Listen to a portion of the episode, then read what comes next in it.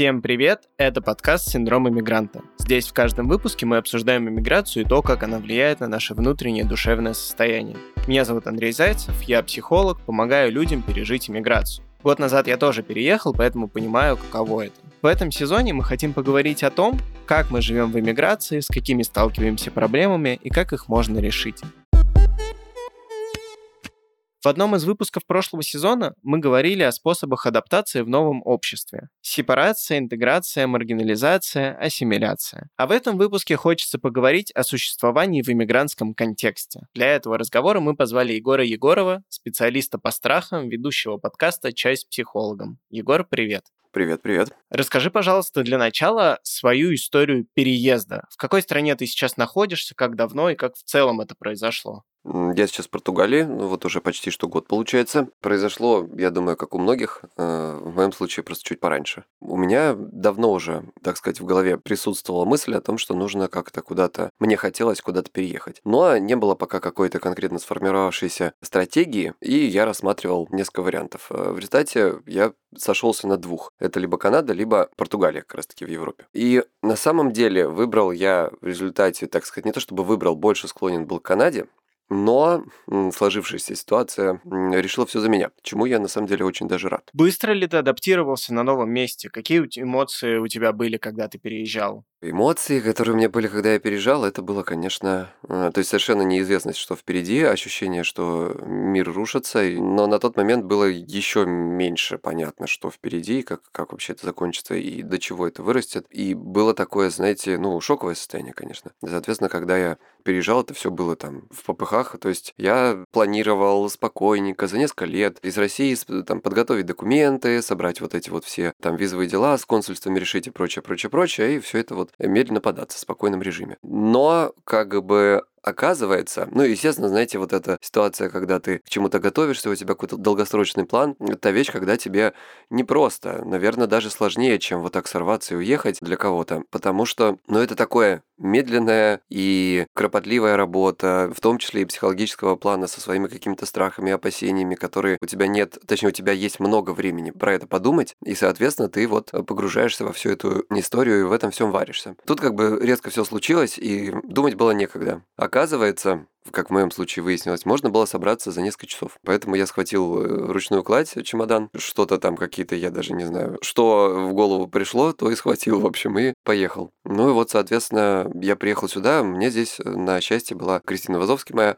с которой мы, собственно, здесь вот вместе теперь живем. И это очень сильно помогло, конечно, потому что уезжать куда-то, где у тебя есть, ну, хотя бы один знакомый человек, это сильно меняет, как мне кажется, всю ситуацию и сильно меняет твое, ну, делать тебе полегче, в общем, одним словом. Ну и, собственно, Кристина меня здесь встретила, ну, как бы я к ней приехал ночью. Утром мы уже в таком каком-то состоянии абсолютной нереальности происходящего, потому что, знаете, светит солнышко, все прекрасно, а ощущение, что мир рушится. Мы как-то вот начали потихоньку, так сказать, здесь обустраиваться вот этот сам процесс. Что еще тебе помогло? Ты говорил, у тебя были страхи, были вот это шоковое состояние. Как еще ты себе помог, да, или, может быть, что пришло тебе на помощь для того, чтобы с этим как-то справиться?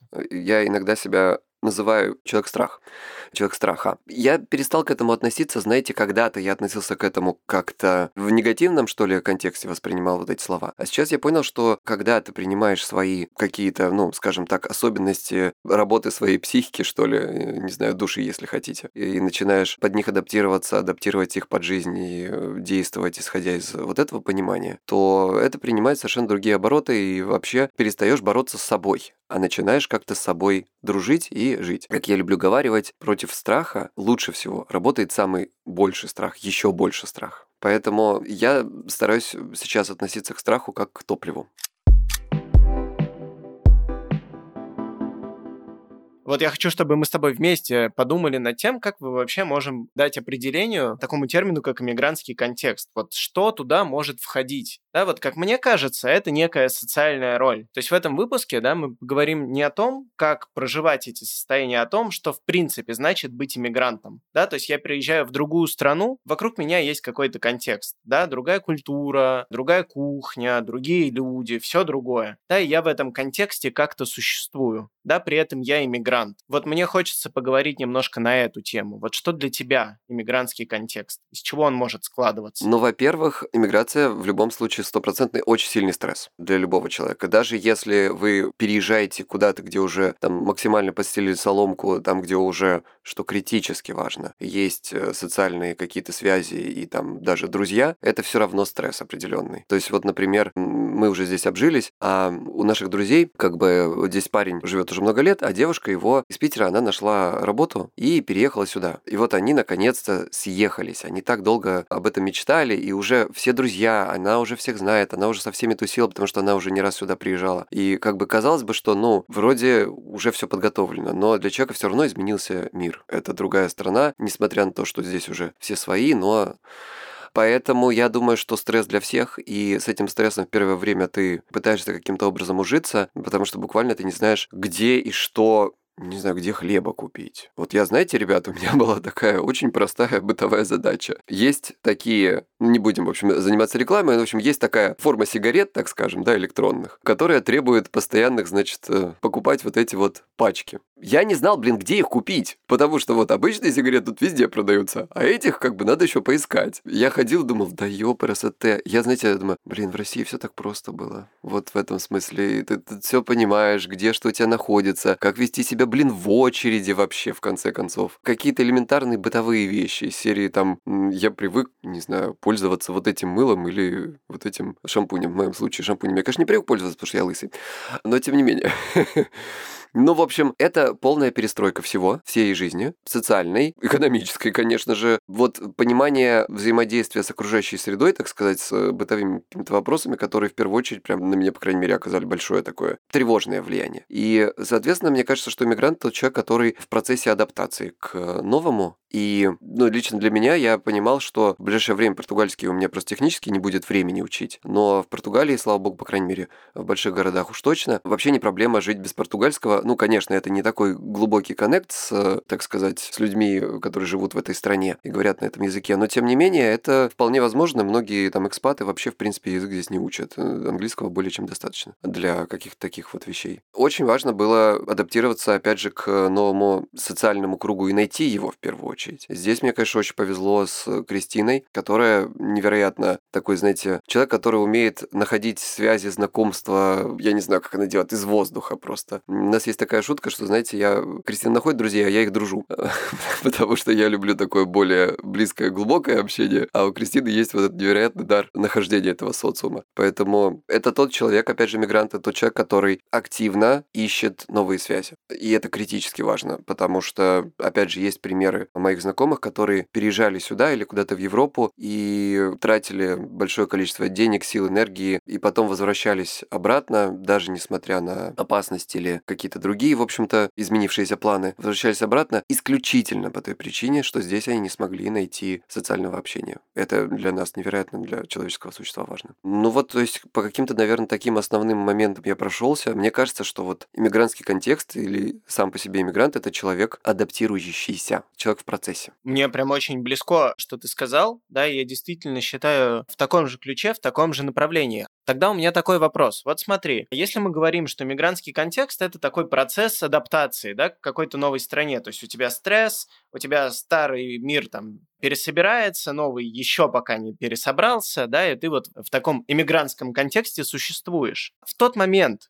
когда все-таки твой мир переустаканился, можно ли продолжать себя называть иммигрантом? Или ты уже становишься кем-то другим, да, у тебя какой-то другой контекст? Что тогда? Ты знаешь, ну это такой, как всегда, вопрос определений, не знаю, к словарям или к тем людям, кто когда-то это придумал. Я думаю, что можно назвать себя в целом как угодно, если никого это не обижает. Мне кажется, что вот этот процесс адаптации как бы то время, когда ты можешь называть себя мигрантом, скорее всего, затягивается лет так на, ну, знаешь, в самом лучшем случае на 5, а то как бы и на 10. Вот это по моим ощущениям. Но я не знаю, как у меня будет, опять же, вообще не в курсе совершенно. Вот это мне так примерно кажется. По той причине, что, да, какая-то основная адаптация, наверное, пройдет там спустя несколько лет, но там, опять же, если бы, например, я в англоязычной стране был, с языком, наверное, было бы полегче. Здесь еще язык придется учить. Но есть вот это, знаете, внутренний ощущение скорее даже не от тебя, а, наверное, от других. Это, кстати, очень зависит от того, в какой то стране и как они относятся к иммигрантам. В каких странах, наверное, это будет значительно легче. Там всякие штаты, Канады, да, вот страны, в которых они, собственно, из иммигрантов состоят. Там тебя, наверное, иммигрантом как так не считают, а типа, знаете, вот как моя подруга сказала, он такой ньюби, вновь прибывший, то есть прибывший. Ну вот, э, ты как бы добро пожаловать в нашу большую семью. Здорово, здорово. Но вот мне кажется, когда ты, если у тебя такое хорошее общество, которое тебя принимает, и если ты ведешь себя хорошо, не, не пытаешься там, пытаешься построиться под это общество, не пытаешься делать какие-то, э, его подстраивать под свои какие-то обычаи, язык там или еще что-то, то через какое-то время ты иммигрантом быть перестанешь. Через какое зависит от конкретного человека и от страны. Вот, наверное, так это можно сформулировать. То есть, чтобы влиться в новое общество, существуя в этом иммигрантском контексте, очень важно быть открытым, да, не пытаться его сломать, 100%. но и не закрываться от него. То есть, находить все-таки какие-то общие коннекты для того, чтобы вливаться. Да, да, сто процентов. Но, то есть, мне кажется, что это вот квинтэссенция того, что я сказал, это слове адаптация. Если вы не готовы к этому адаптироваться, вообще просто не начинайте. То есть, это будет бессмысленно выкинутое время. Но тем не менее, да, все равно есть люди, которые приезжают со своим бэкграундом и не пытаются как раз-таки как-то адаптироваться или как-то его подкорректировать под новую реальность, а наоборот пытаются внести свои правила, да, вот насадить как бы культуру туда, куда они приехали. Вот что ты думаешь об этом? Как в таких случаях нужно поступать людям? Ну, тут смотрите, какая ситуация. На самом деле, это, безусловно, стратегия ригидности. Ригидность э, ничего хорошего человечеству не сделала. Единственное, почему мы вообще существуем и являемся, ну, если не самым, то, по крайней мере, одним из таких самых сильных, наверное, видов на планете сейчас, это потому, что человечество сумело адаптироваться. Это единственное, вообще вот больше других нет, это единственное преимущество нас, слабеньких, таких вот, знаете, и со своими, ну, прибамбасами, в общем, сложными. Каждый для себя решает, но в целом ситуация такая. Нередко выбор выглядит как, если я сейчас вот э, сюда адаптируюсь, то я потеряю свою культуру, там, не знаю, свои обычаи, язык там и так далее. Надо, конечно, в этом смысле стараться как-то подвергать свои вот такие, вообще не только такие, а вообще в принципе свои мысли, сомнения, для того, чтобы как-то актуализироваться в отношении окружающей среды. То есть вы имеете право и, наверное, даже должны в какой-то степени сохранять свои обычаи, сохранять свои внутренние установки и культуру, но э, делать это так, чтобы это не вредило, так сказать, окружающим вам людям э, и, и не вступать с ними в какое-то противоречие. Ну, то есть я не могу заставить или сказать, вы должны так делать, вот, а вы не должны так делать. Ну, всем как бы на меня плевать, кто я такой, чтобы кого-то учить. Но эта стратегия стратегия гибкости помогает очень сильно адаптироваться и вообще, в принципе, жить э, лучшую жизнь. Плюс ко всему никому вокруг не мешая. Простой пример. Мы, как так случайно получилось, я человек неверующий, мы пошли на мои друзья верующие, они, в общем, говорят, слушай, пойдем на Новый год, ну, то есть после празднования посмотрим на то, как это вот э, в католическом э, красивом соборе происходит это все. Я говорю, ну, я неверующий, ну, типа, что мне там делать? Это для меня, в общем-то, довольно-таки, знаете, странное мероприятие. Но, в общем, меня в результате уговорили, потому что для меня это было, знаете, как, ну, посмотреть. Это же интересно все-таки. Я никогда не встречал такое действие. Но я видел, что приходили туристы, например, и тоже так смотрели, а это, понимаете, это таинство для португальских семей, вот они красиво одеваются, для них это религиозный, очень важный праздник. И несмотря на то, что я атеист, как бы я не позволял себе там, не знаю, разговаривать там как-то громко, что-то делать, э, как-то вытаскивать камеру, все это снимать. Хотя некоторые такие вот сразу видно туристы тоже, как мы, они, конечно, вели себя как-то, ну, они не мешали, конечно, но это было, знаете, вот, о, классно, давайте поснимаем, что там происходит, давайте вот приблизим, тут они, значит, этого вот младенца Иисуса несут, там что-то такое. Типа, ну, ребят, ты пришел в чужой дом религиозный, так сказать, веди себя хорошо. Я подписываюсь под тем, что ты сказал. Действительно, у меня прям... Э, вот ты сейчас рассказывал, и я вспоминаю те истории, те ситуации, которые мне тоже удалось застать. Да, и вот честно, это вызывает такое, ну, неприятное ощущение внутри, когда ты видишь, твои соотечественники пытаются вот принести то, к чему они привыкли, но в какой-то агрессивной форме, да, потому что, опять-таки, мне кажется, что если у твоей культуры есть что взять представителям культуры другой, они с удовольствием ее возьмут, если увидят, что это это хорошая история, да, они тоже, если к ней открыты. Но если ты пытаешься насильно насадить вот эту вот свою культуру, да, свои паттерны, свои единицы культурные, то ни к чему хорошему это действительно не приведет. Да, это должно быть про обоюдную историю. Только тогда это может привести к каким-то, ну, действительно крутым способам таких культурных коллабораций. Любое насилие порождает сопротивление. Замечаешь ли ты у своих клиентов обострение их э, каких-то проблем, да, которые вылезли наверх в связи с переездом, да, потому что иммиграция это стрессовое, в общем, событие, и во время стресса, как известно, мозг очень любит регрессировать, вспоминать и забирать из архива те шаблоны, не всегда полезные, да, иногда деструктивные, которые хоть как-то когда-то помогали. Вот замечаешь ли ты у своих клиентов такое в связи с тем, что они меняют страну жительства? Есть определенные паттерны, их довольно небольшое количество, которые срабатывают как предпринятые попытки решения в борьбе со страхами. У у практически каждого человека. Они чуть-чуть отличаются, но в целом их как бы 3-4 штуки в зависимости от э, конкретного типа расстройства и или конкретный тип проблемы. Эти паттерны, эти предпринятые попытки решения задействуются человеком всякий раз, когда он попадает в ситуацию, где ему нужно что-то делать, где у него возникает страх, и нужно с ним справиться. И, безусловно, опять же, как мы говорили, стресс переезда – это вещь, которая вызывает огромное количество страхов, и все эти паттерны включаются просто в, на максимум. И в некоторых случаях они становятся довольно тяжелые и нетерпимые, что приводит людей ко мне. И вот мы разбираемся с этими попытками решения, придумываем и изменяем их на новые, и таким образом от этого уходим. То есть, как бы получается, что, отвечая на твой вопрос, кратко резюмируя, то это ситуация, которая подсвечивает знаешь, подчеркивает маркером то, что уже было заготовлено раньше. Наверное, даже если так вот еще больше копнуть, посмотреть на это под другим углом, то с какой-то степени это может быть даже и хорошо, потому что вот это вот стрессовое событие послужило тем триггером для того, чтобы наконец-то начать разбираться со своими какими-то внутренними переживаниями, со своими какими-то поведенческими паттернами и заменить их на что-то, наконец-таки, там, более конструктивное, более полезное, более подходящее под ситуацию. Наверное, в таком контексте стресс от иммиграции информации — это такой катализатор для того, чтобы провести ревизию внутренних каких-то шаблонов, да, и избавиться от ненужных. Ну, в какой-то степени, да, можно, наверное, и так переопределить. Это хорошая мысль для себя, ну, и, как ты правильно сказал, для других, может быть, кто-то себе ее возьмет. Переопределить негативный, как бы, негативный контекст какой-то ситуации, это очень важно. И сделать из него хоть что-то, или даже что-то весьма хорошее для себя. Никогда не будет хорошего времени, чтобы пойти к психологу решать свои проблемы.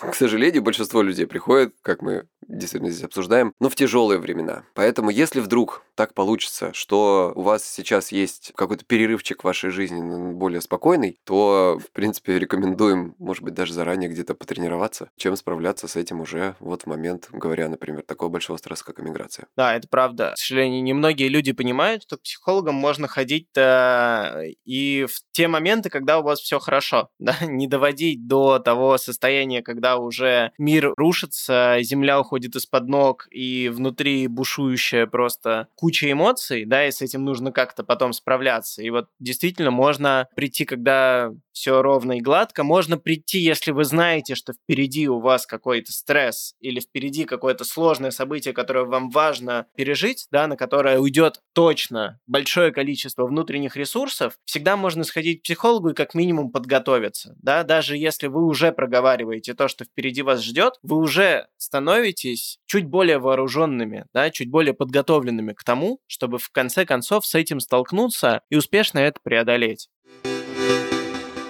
Мне хочется спросить тебя, что бы ты мог посоветовать как раз-таки людям, да, которые устают от постоянного нахождения в иммигрантском контексте. Потому что, исходя из нашего разговора, это такой длительный, сложный, требующий большого количества внутренних ресурсов процесс, да, когда у тебя старый мир меняется на новый, и все это сопровождается длительным стрессом. Да, и как мы с тобой уже сказали, на это может уйти до пяти лет. И нужно иметь большое количество внутренних ресурсов постоянно, да, для того, чтобы не выгореть, для того, чтобы справляться с этим. Вот что можно людям посоветовать в таком случае, да, если они подустают от этого? Ну, первое, начнем с, опять же, как в прошлый раз, переопределения проблемы. Вообще никто не говорил, что будет легко. Ну, извините, жизнь, в принципе, непростая. И от того, насколько вы сможете адаптироваться и еще раз применять стратегии гибкости, а не ригидности, не жесткие, а гибкие стратегии для того, чтобы лучше адаптироваться, от этого зависит не только конкретная жизнь в эмиграции, а вообще, в принципе, успешность ваша, не только финансовая или какая-то, но и психологическая в целом. Поэтому это очень хороший, хоть и тяжелый способ научиться лучше адаптироваться, потренироваться в адаптации. Это критически важно для любого существа на планете. Это первая история. Вторая, ну, как мы понимаем, поскольку человек уже уехал, приехал, он не может взять отпуск от переезда и вернуться в страну. Хотя некоторые могут, кстати говоря, почему нет? То есть э, здесь, я не знаю, хорошая ли это стратегия, если честно, потому что если вы, ну, знаете, это как бросать курить, уменьшая количество сигарет в день. Не рубим собаке хвост по кусочкам. Ну, это, опять же, я не знаю, это чисто теоретически. Я не занимаюсь вопросами иммиграции, тут, наверное, к тебе скорее вопрос. Может быть, ты здесь что-то более конкретное скажешь. Но далее, то есть, поскольку мы не можем взять отпуск, то тогда мы, наверное, должны как-то сделать так, чтобы нас немножечко... Вот были какие-то вещи, которые бы нас якорили и, ну, напоминали о том, что мир — это не только как это агрессивная среда, новая вот эта сторона там и все такое, но и есть какие-то вещи, которые здесь очень приятны. Несмотря на то, что хочется, может хотеться человеку закрываться дома, там, никуда не выходить в эту неприятную страну, или там, может быть, не неприятную, но, по крайней мере, там, страну, от которой устаешь, нужно прямо иногда вытаскивать себя за уши и придумывать себе какие-то активности. Поездить, посмотреть, не знаю, как там люди живут, на природу, на еще что-то. Создать себе какую-то атмосферу такую, знаете, вот дома привычного, уютного, комфортного. Потому что у людей очень часто возникает ситуация, когда они живут отложенную жизнь. Вот мы сейчас здесь как бы посидим как сколько-то времени, потом станет лучше. Или мы, например, здесь сейчас посидим, потом вернемся. И, к сожалению, уже год прошел. И, и что мы тогда, получается, вынуждены каждый год из своей жизни зачеркивать? Очень важно, критически важно окружить себя людьми. Это, наверное, самое, как мне кажется, для многих может быть самое сложное, но и самая спасительная вещь. Если у вас есть люди, с которыми вам, ну даже, может быть, не такие глубокие отношения, как в предыдущей стране, в родной стране, что очевидно, то, по крайней мере, опять же, вы можете найти там людей, говорящих с вами на одном языке, с одним культурным контекстом. Знаете, там есть такая мысль о том, что, ну, вроде как не очень хорошо вот переехать и жить в такой закрытой, как сказать, русскоязычной, например, там, тусовке. В целом, да, нужно потом начинать как-то выходить из этой всей тусовки, ветвиться, разговаривать, встречаться с новыми людьми и интегрироваться в новую культуру. На первых порах это может быть спасительно. Главное в определенный момент понять, что так, вот как бы у меня сейчас из знакомых здесь, там, условно говоря, только русские. Пора уже как бы заводить других. Ну, то есть, но вот на базовом начальном уровне наличие человека, который тебя понимает, с которым у вас один культурный контекст рядом, вот, так сказать, физически, не по зуму или скайпу какому-нибудь, э, это, мне кажется, очень важная история. Наверное, что-то еще можно придумать. Может быть, ты мне поможешь здесь. Я бы в целом посоветовал еще, знаешь, проводить просто периодически ревизию своего внутреннего условно состояния. В целом просто понимать, насколько твоя батарейка, да, твой аккумулятор сейчас внутренний заряжен. Потому что иногда бывает так, что даже окружив себя людьми, что, безусловно, очень важно в контексте адаптации к новому месту, да, иногда бывает так, что просто не хватает банально ресурсов. Вот, ну, я окружил себя людьми, но общаться с ними я не хочу. И вот происходит как раз вот это закрывание, вот это вот застревание, и это чревато тем, что может развиться депрессия, апатия, да, там пострадает физическая активность, пострадает сон, пострадает еда, и это не очень хорошо, да, я бы, наверное, резюмировал так, что в первую очередь это вопрос про бережному отношению к себе, такому безопасному, заботливому, ощущению того, что у тебя есть опоры, да, ощущение того, что у тебя есть ресурс, и дальше, вот восполнив вот эти вот базовые, наверное, внутренние состояния, уже можно расширяться и, безусловно, выходить в мир, пробовать, знакомиться с новой культурой, заводить новых людей, да, причем которые с твоей культуры, либо с культуры страны, в которой ты приехал, и постепенно пробовать, щупать, узнавать вот этот вот новый мир, в котором ты оказался. Да, да, да. Очень важно здесь, конечно, вот знаешь, мы с тобой здесь говорили об одинаковом, но немножко с разных э, точек зрения, и здесь, мне кажется, очень важно, как раз как во многом в нашей жизни, да во всем, найти золотую середину, точнее, найти вот этот вот идеальное соотношение. Потому что, с одной стороны, давить на себя действительно очень вредно, и э, как бы это приводит к последствиям, как ты правильно все сказал. С другой стороны, есть определенный момент, когда, чтобы встать с дивана, нужно встать с дивана. И вот здесь, ребят, самое сложное и непростое даже для специалистов, потому что, ну, нет какой-то специальной формулы, по которой станет понятно, что вот здесь вот вы отлежались и пора идти, а вот здесь вот вы еще полежите, а вот здесь вот вот этому человеку в принципе лежать не надо было, потому что это все отговорки. Так что, а ты вот давай, товарищ, вставай и, так сказать, делай что-нибудь своей жизни. Вот от того, насколько вы сможете себя понять и прочувствовать, очень многое зависит. А мне здесь вспомнился такой небольшой инструмент, который используют коучи, да, вот это вот колесо баланса. Делается там буквально за минуту, за две, но довольно хорошо может показать то, как сейчас развиты, да, или удовлетворены ваши разные сферы жизни. Этих э, шаблонов для заполнения колеса баланса очень много в интернете, и он хорош тем, что в процессе заполнения, да, там, например, я ставлю здоровье на 5 из 10 и понимаю, что, в общем-то, 5 из 10 это не та цифра, которую я хочу видеть. Да, я хочу видеть 8 из 10, например. Да, либо наоборот, я думаю, а почему у меня 5 из 10? В общем, запускается вот этот мыслительный процесс, который наталкивает на то, о чем мы сейчас говорим, да, вот эта вот внутренняя оценка себя своего состояния. Да, и вот как раз для того, чтобы принимать решение вставать с дивана или в принципе не ложиться на него.